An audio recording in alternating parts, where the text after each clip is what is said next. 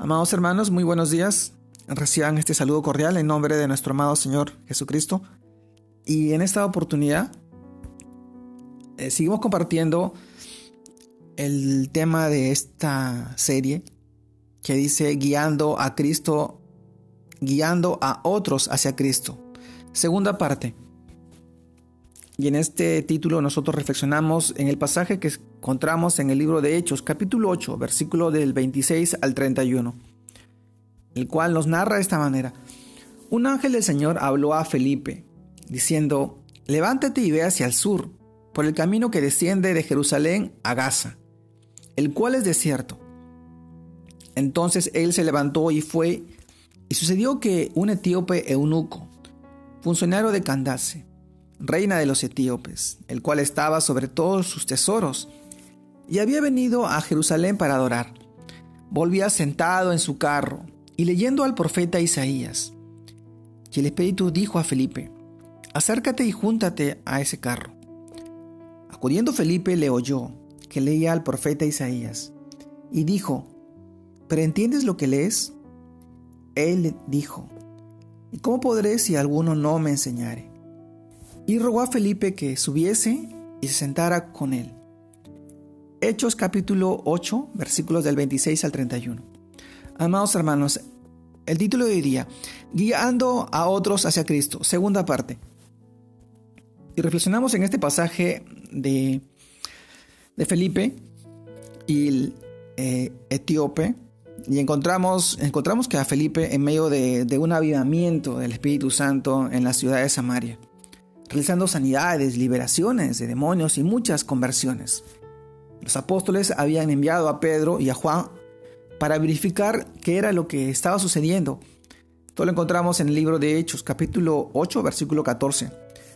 Cuando los apóstoles que estaban en Jerusalén oyeron que, que Samaria había recibido la palabra de Dios, enviaron allá a Pedro y a Juan. Estos estaban sorprendidos de que los samaritanos recibieran también el don del Espíritu Santo. Y testificaron un tiempo en ese lugar como, como lo registra el libro de Hechos capítulo 8 versículo 25. Y ellos habiendo testificado y hablando la palabra de Dios se volvieron a Jerusalén. Y en muchas poblaciones de los samaritanos anunciaron el Evangelio. Felipe era sensible a la voz del Espíritu Santo, que en ese momento lo envió hacia el sur, al desierto, para llevar las buenas nuevas a una sola persona, Dejó a las multitudes para ocuparse de un alma. Qué maravilloso saber que el Señor se interesa por una persona, que transita por un desierto espiritual, que está en oscuridad, pero está inquieto, buscando su palabra para hallar una respuesta. El Señor buscó a un extranjero que quería adorarlo, un etíope eunuco, que manejaba las finanzas de Candace, la reina etíope. Lo estaba observando y vio su necesidad espiritual. Esto confirma una vez más que el Evangelio es para todos y que Dios le está dando la oportunidad a la humanidad y que Dios no hace acepción de personas. Hay que destacar aquí nuevamente la disposición de Felipe para obedecer al Señor. a quien quería servir, donde el Espíritu lo guiará.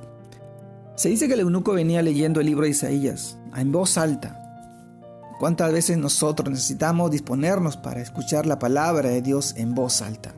Y que el Señor nos dé fe, convicción, porque la fe viene por el oír y el oír por la palabra de Dios.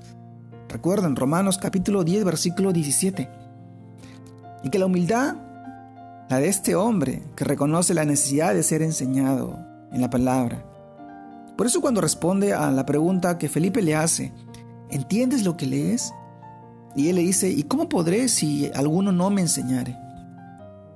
Amados hermanos, todos necesitamos la ayuda de otros y la iluminación del Espíritu Santo para entender la palabra de Dios.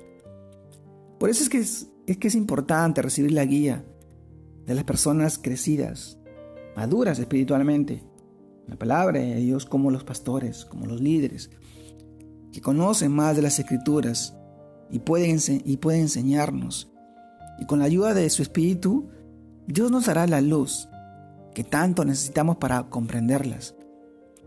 Amados hermanos, pidamos al Señor que podamos seguir el ejemplo de Felipe. Dispongámonos para que su Espíritu Santo nos lleve hacia aquellas personas que están en ignorancia espiritual y así iluminarlos con la luz del Evangelio, con la luz de la palabra de Dios, reconociendo que nosotros estamos guiando a otros hacia Cristo. Este es un bonito tiempo. El Señor ha preparado los caminos. La tierra está tanta, está con tanta necesidad de escuchar la palabra de Dios. El Señor pide que nosotros seamos esos enviados a llevar la semilla de la palabra del Evangelio, a sembrar en los corazones de aquellas personas que hoy tanto necesitan. Pues yo te animo a ti a poder seguir llevando su palabra, a seguir preparándote, capacitándote y siendo de bendición para muchas personas. También familia, para tus hijos y para tus seres queridos. Te mando un fuerte abrazo, mi amado hermano. Dios te guarde y te bendiga en este tiempo y en este fin de semana. Saludos a todos mis hermanos. Dios los bendiga.